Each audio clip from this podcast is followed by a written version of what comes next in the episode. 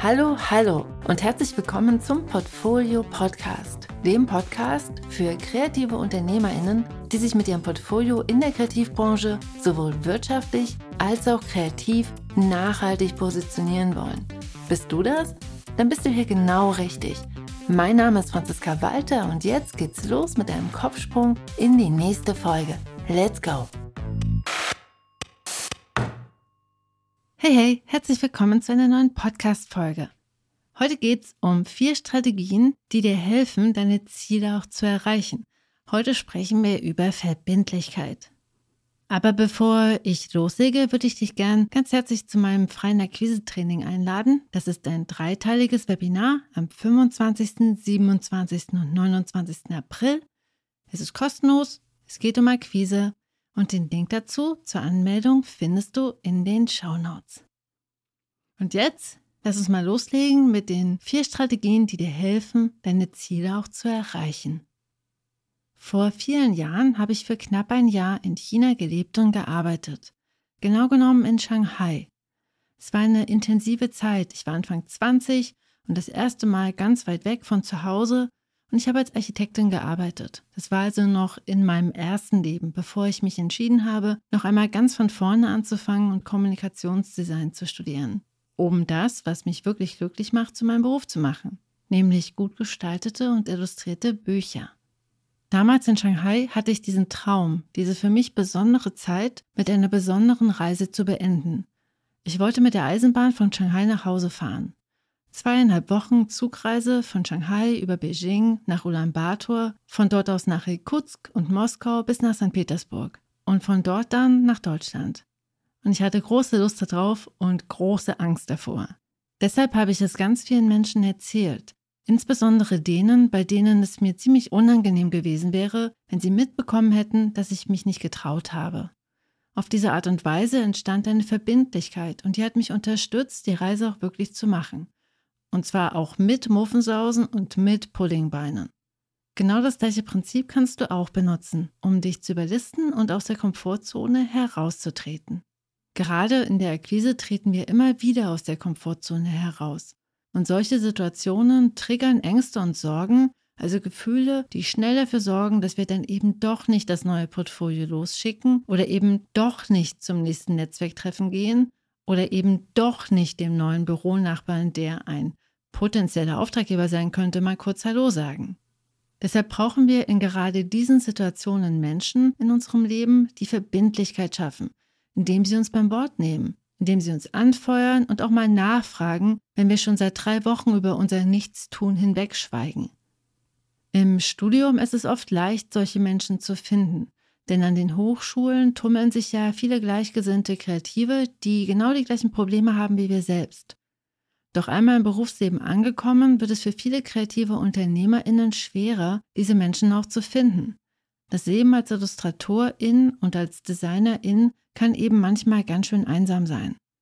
Deshalb möchte ich dir heute vier Möglichkeiten vorstellen, wie du mehr Verbindlichkeit in dein Leben holst. Lass uns damit mal anfangen. Alle vier Strategien sind dazu da, dass du dir Verbindlichkeitsbuddies in dein Leben holst. Was ist denn ein Verbindlichkeitsbuddy?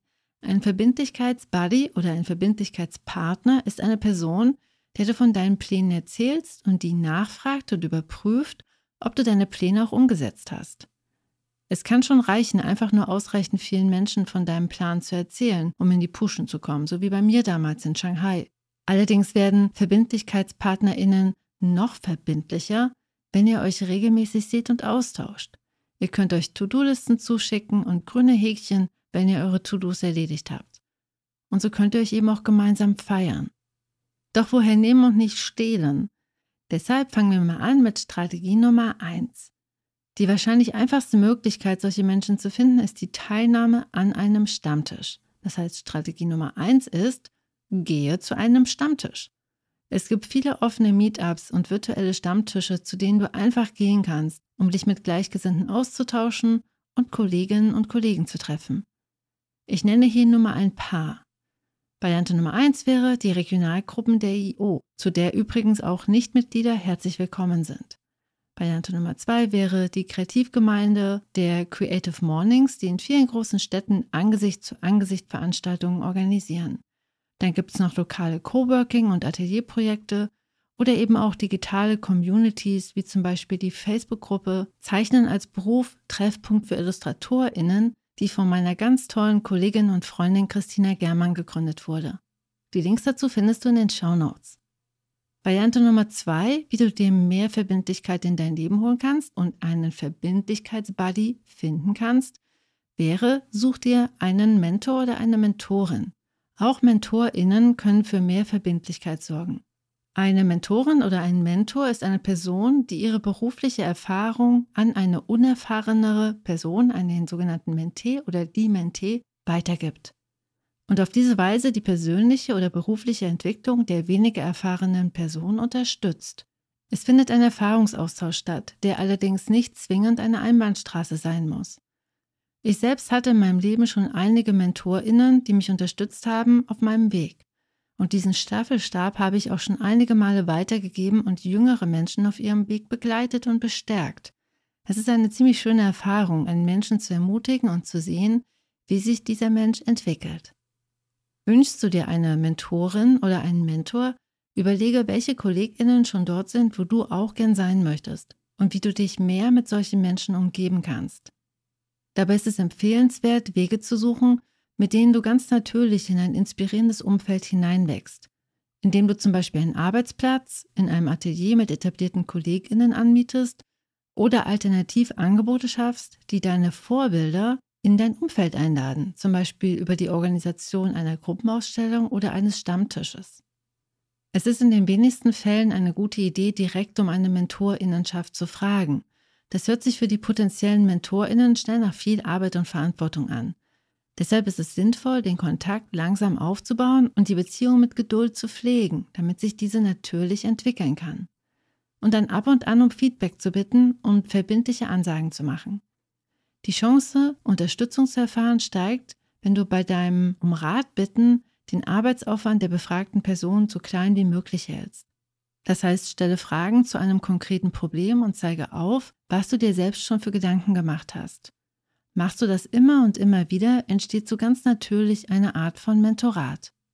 Alternativ gibt es organisierte Programme wie das Mentorinnenprogramm der Illustratorenorganisation oder das Mentoring-Programm des Projektbüros Frauen in Kultur und Medien des Deutschen Kulturrates. Hier sind die Rahmenbedingungen durch das Programm vorgegeben und dadurch entsteht Struktur und ein klarer und verbindlicher Rahmen. Die Links zu den beiden Programmen findest du auch in den Show Notes.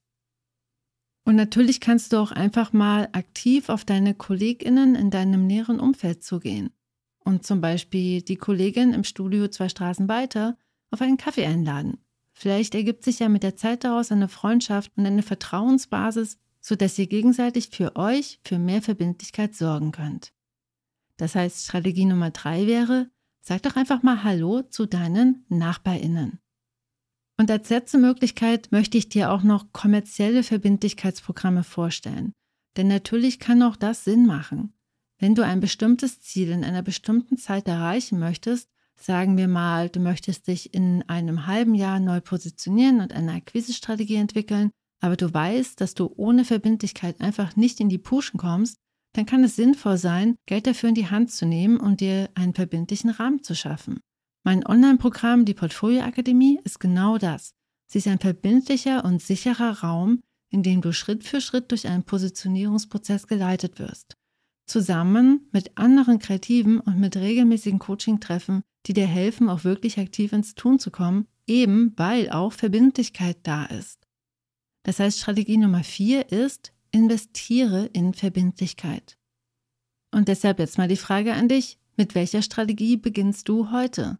Mit Strategie Nummer eins gehst du zu einem Stammtisch oder Strategie Nummer zwei suchst du dir eine Mentorin oder einen Mentor Strategie Nummer drei, sagst du einfach mal Hallo zu den KollegInnen in deiner Nachbarschaft.